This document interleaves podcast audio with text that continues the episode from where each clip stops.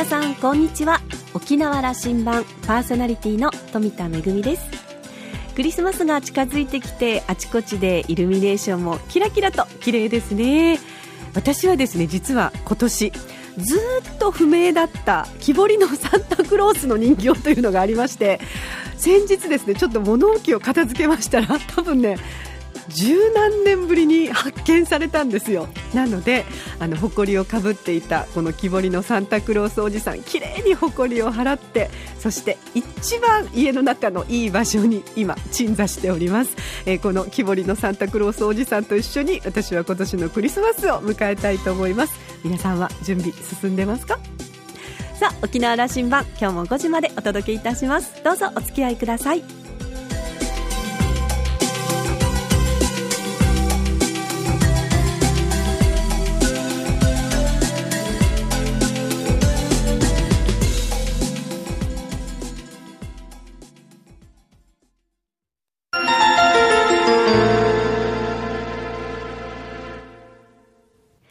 那覇空港のどこかにあると噂のコーラルラウンジ。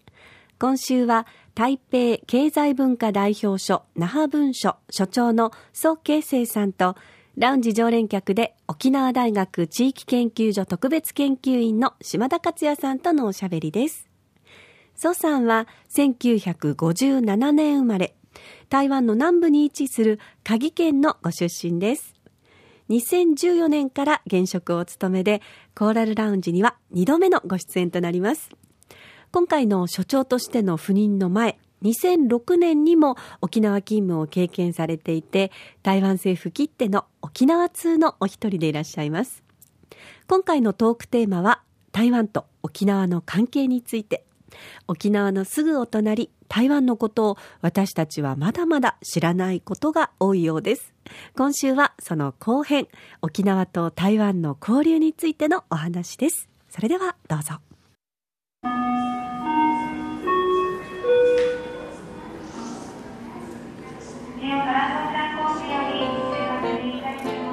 よくあの沖縄の方とあの食事するとかあのお会いするんですがね台湾へいらしたことはある？ないのが多いですよ。多いですか。あああるとしてもですね、うん、1回か2回もあれも5、6年前のことですとかですね。やっぱりもっと身近にですね感じていただきたいと。そうですね。あの、うん、まあ僕は学生たちとのあのに話すのはパスポートで他の地域を訪れると。いうことすごくこれあの経験人生経験として初めて行くところ大変大事になってくるんですね、はい、台湾ってまあ、あの旅費がおそらく安い往復1万5000円ぐらいで行けるタイミングもあるはずですからもっと安くも行けるかもしれない。ですね。そうです。だからあの学生たちが行ったりとか、うん、美味しいの食べに行ったりするとかそういうことができやすくなってるんです、うん、この5年ぐらいで環境だいぶ変わりましたからね、まあ、私4年前に来た時は台湾への修学旅行はまたなかった時代ですよ、うん。まあ、4年前からあのありがたいことに休養高校がね、うん、行くようになって今年は4回目です。それが最初ですね、うん、次はあの串川商業行くようになって、うん、高南高校それから那覇商業、那覇商業今年ですね初めて。160名。来年は倍倍増するそれからあのつい最近ですね海邦高校、うん、あれはついてですがあのシンガポール行って帰りに台湾経由でですね、うん、1泊2日、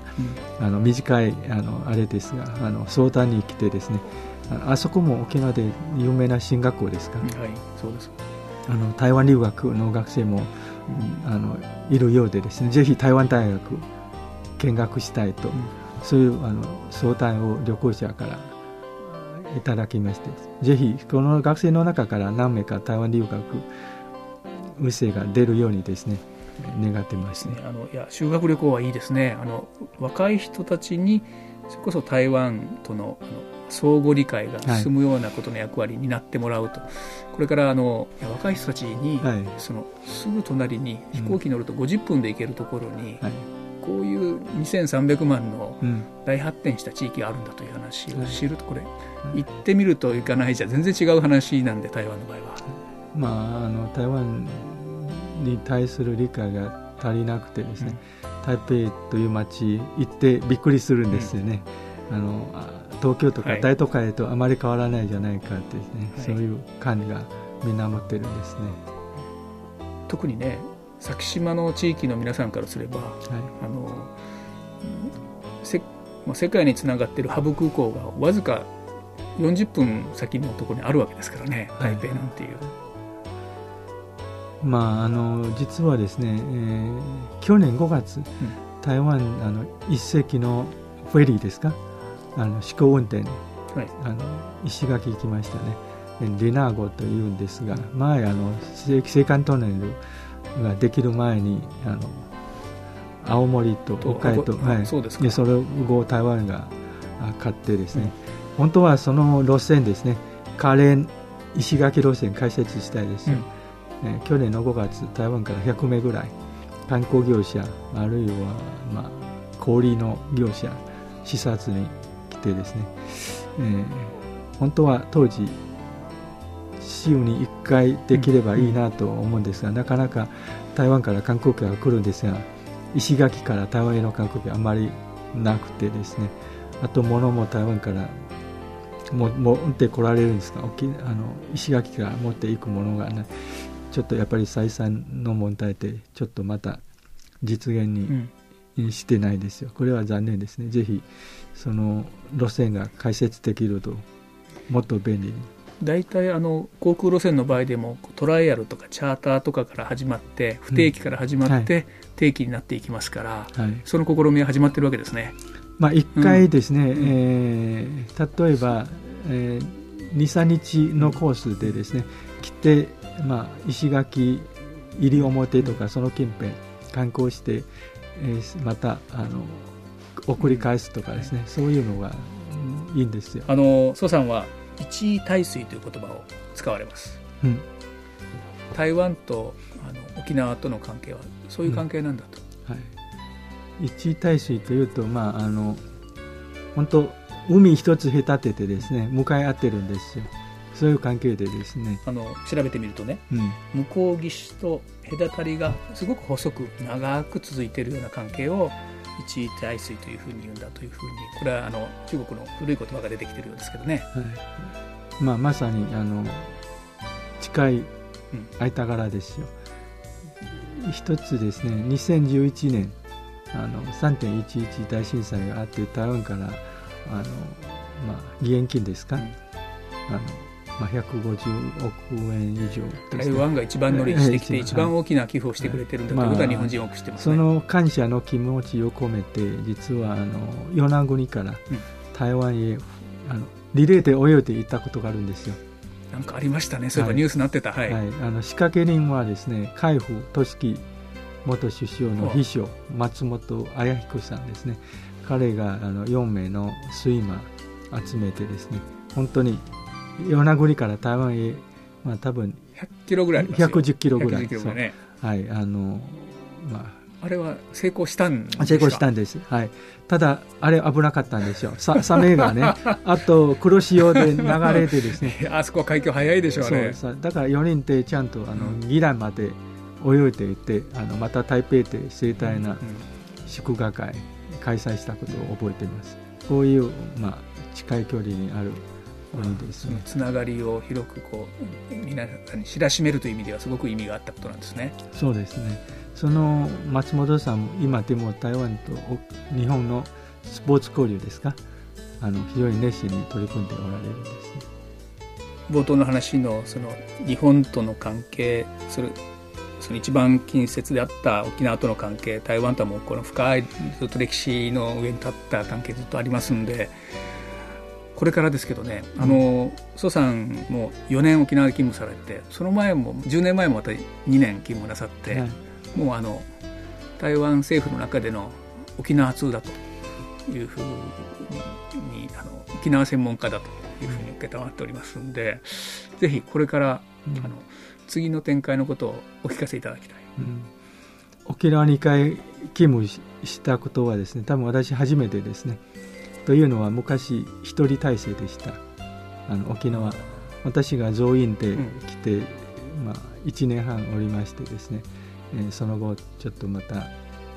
東京へ移動して、うん、今回は4年前ですね、えー、縁があって2回目の沖縄勤務。だから通算5年半ですね、多分私より長いのは1人行ったんですよ、うん、あの1987年初めて事務所を開設した時の初代の、まあ、当時は代表というんですね、うん、確かに6年間行ったんですね、うん、その記録破れるかどうかですね、ちょっと分かりませんが、まあ、あの沖縄へ来てあの沖縄と台湾もう本当に兄弟のような、まあ、知事もよくおっしゃるんですね、えー、本当に非常に仲が良くて、まあ、あの県の行った世論調査も台湾がいい感情を持っている、まあ80、ぐらいいるんですよ。台湾と沖縄がもっと仲良く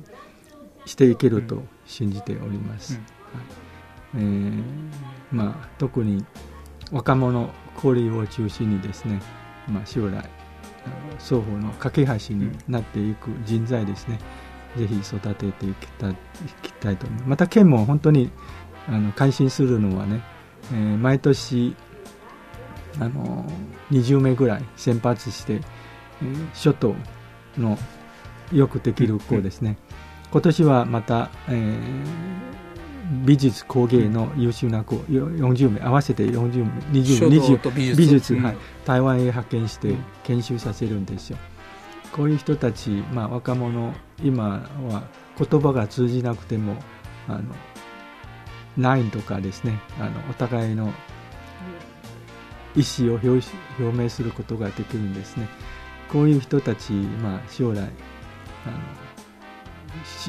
ずっとですねいい友達になれると思いますね。いいですね。あの、はい、あのいや共通でできることが見つかりました。若い人たちの交流を促進するということに注力してみましょうね、はい、またあの、はい、島田さんにも感謝しないといけないです。あの沖縄大学のはい、あのゼミ生を台湾へ連れて行ってはい、あの実はもう一つ沖縄大学の先生に頼まれてあの小学校先生を目指している生徒さん、うん、台湾へこの23年ずっとあの研修にあの宮城義彦さんご存知かのゼミ生ですね。ただ十数名。えー、お世話してもらってるんですね。はい、いやあの英語教育ですね、うん、台湾の小学校の英語教育視察したいとたまたま私の義理の妹の学校ですね、えー、受け入れてですね。またあの私のふるさと鍵というところもあの英語教育に非常に成功している学校があるんですよ、うんうん、いつもそこをしてですね、うん、えー、連続2年。素晴らしい。あのちょっとあの拝見させていただきたいと。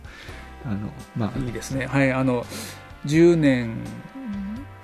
30年50年続いていくような交流のこの関係を高めていくようなことを取り組んでいきましょう、はい、あのお互い発展していける時代にますますなっていけると思いますので、はい、兄弟島ですよね。はいそうですね、はい、飛行機の時間になってきましたので最後に、はい、あの今回の4年間勤務してこれからも続けてもらいたい6年のあの、うん、最長記録狙ってほしいと思うんだけども、はい、ここまでのところであのどうでしょうか沖縄の印象だとかね、うん、沖縄のいいところ、うん、蘇さんからコメントをもらって飛行機に送り出したいと思います。まあ、沖縄のイメージですね、まあ、私、本当外交官として、まあ、あの三拍子が必要ですよ。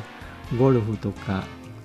カラオケとかですねダンスとかですね。私は全くダメな 人間ですよ。いや蘇さんは研究者でいらっしゃるから、ね、いやいや、うん、幸い一つ特技があるんですね、うんはい、あのお酒を飲むことですね、はいはい、だからまあ沖縄であのお酒が入るともうすぐ友達になれるそういうフレンドリーな環境に恵まれてですね、えー、たくさん友達ができてですね非常に毎日特に私単身赴任でございますのであの夜はあの皆さんと、はい、あの楽しくお付き合いしたいと思ってます。付き合いいただきありがとうございます、はい、じゃこれからも長い付き合い続きますね。はい。あの同じ屋根の下の人間ですから、はい、そういう関係でずっともう10年前からですよね。あのもう当時いろいろ台湾のことを教えてもらいました。とんでもないとんでもない。あの共通の友人もあのいらっしゃるしね、はい、本当にあのいずれは台湾に帰られると思うので、はい、本国に帰られてからも沖縄のことよろしくお願いしますね。はいはい。まあ、今あの中流文化経済協会という、まあ、60年前ですね、まあ、59年ですか。できた組織があるんで来年還暦ですよ60年、まあ、そこあの沖縄との交流の丸戸口でですね、えー、定年後も、まあ、できればそこにちょっと席を置いてまた沖縄と関わっていきたいと思います、はい、交流はその後も続くと、はい、一生続きますね、はい、今日はありがとうございました。いえいえ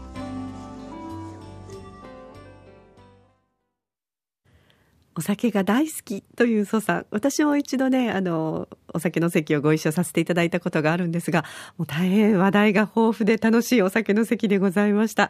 あの、2週にわたってのお話の中で嬉しい言葉もありましたね。沖縄と台湾は兄弟だからねという、あの、そういった気持ちで今、交流に取り組んでいらっしゃると。そして特にこれから若者の交流に力を入れていきたいというようなお話でした。えー、まあ2回のこの沖縄勤務で5年半を超え、まああの最長記録のぜひ6年も更新していただきたいなというふうに思いますけれども、えー、2週にわたってのお話を終えて島田さん、印象に残った言葉、一位大水、えー、幅の狭い水の流れという意味の言葉、まああの転じて極めて近い関係という意味があるそうですが、沖縄と台湾はもっともっと交流を深めていくことが双方の利益になる改めて考えさせられるいい言葉です。ということでした。今週のコーラルラウンジは台北経済文化代表所那覇文書所長の蘇慶生さんとラウンジ常連客で沖縄大学地域研究所特別研究員の島田克也さんとのおしゃべりでした。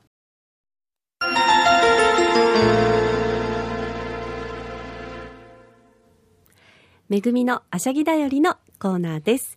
毎週木曜日に、えー、那覇市文化展物館恒例のえー、木曜芸能公演百花繚乱が行われておりますけれども、えー、今度の14日木曜日は、スクリーンで蘇る名優、牧師甲虫が行われます。えー、戦前戦後を通して沖縄芝居の名優、劇作家、そして演出家として一時代を築いた牧師甲虫さん。今年の12月16日で7回忌を迎えるんですね。えー、それに合わせまして、牧師甲虫さんの功績を忍んで、スクリーンで名優の芸を上演します。えー、さらに、牧師さんの功績を通して、内縄口の命運、沖縄芝居の可能性を語り合う、えー、トークフォーラムも開催することになっています。えー、まずですね、このスクリーンで蘇るというのは、えー、かつてですね、1974年に那覇市民会館で収録されました、えー、武士松村の一部を上映するということです。その後、えー、トークフォーラムが行われるんですけれども、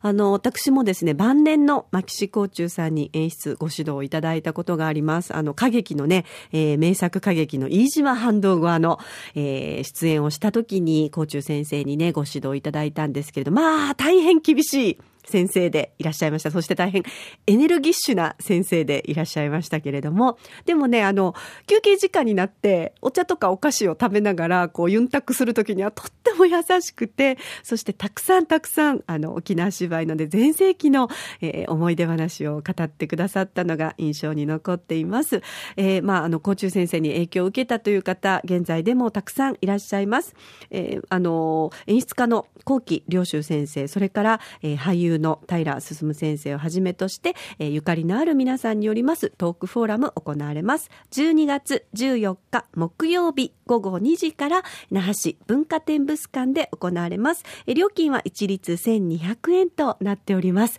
あの、なかなか見る機会のない映像もあるということですので、ぜひご参加いただきたいと思います。めぐみのあしゃぎだよりのコーナーでした。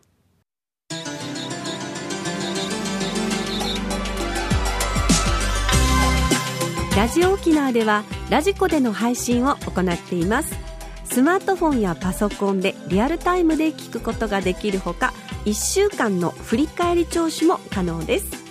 それからこれまで同様に沖縄羅針盤はインターネットを利用したポッドキャストでも配信中です。こちらはいつでもお楽しみいただけますのでラジオ沖縄のホームページからアクセスしてお楽しみください。沖縄羅針盤今週も最後までお付き合いいただきましてありがとうございました。そろそろお別れのお時間です。パーソナリティは富田恵でした。それではまた来週。